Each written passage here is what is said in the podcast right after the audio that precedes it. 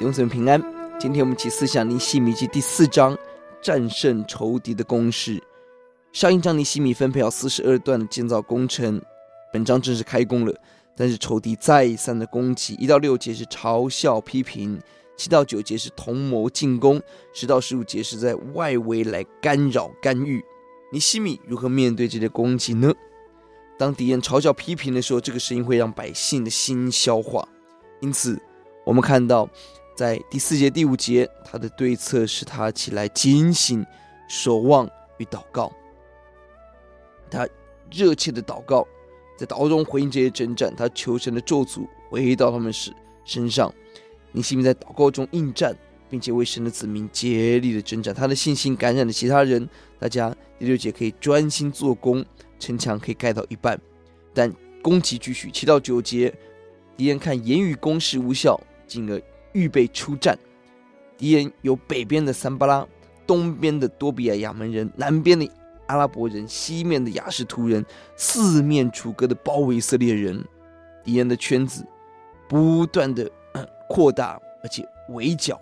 这时候尼希米怎么做？第九节，他仍然抓住祷告，并且派人看守，增加防备的兵力。十到十二节。敌人开始攻击外围的犹大人，犹大人心生畏惧，并且有声音要尼西米停工，转而保护这些外围的犹大人。工再加上工程浩大，力气用尽，这是很大的危机。外围的弟兄呼声听起来合理，但是却是被敌人使用的言语，因为城墙一天不建造起来，不断做维持现状的工作是没有发展、没有平安、没有真正的保障。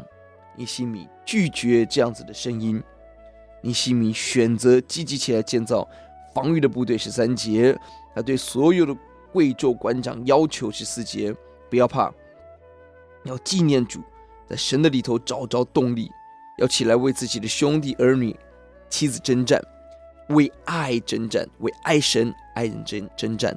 这是强有力的呼唤，激起了地众人的力量合一。十五节，敌人不敢越雷池一步。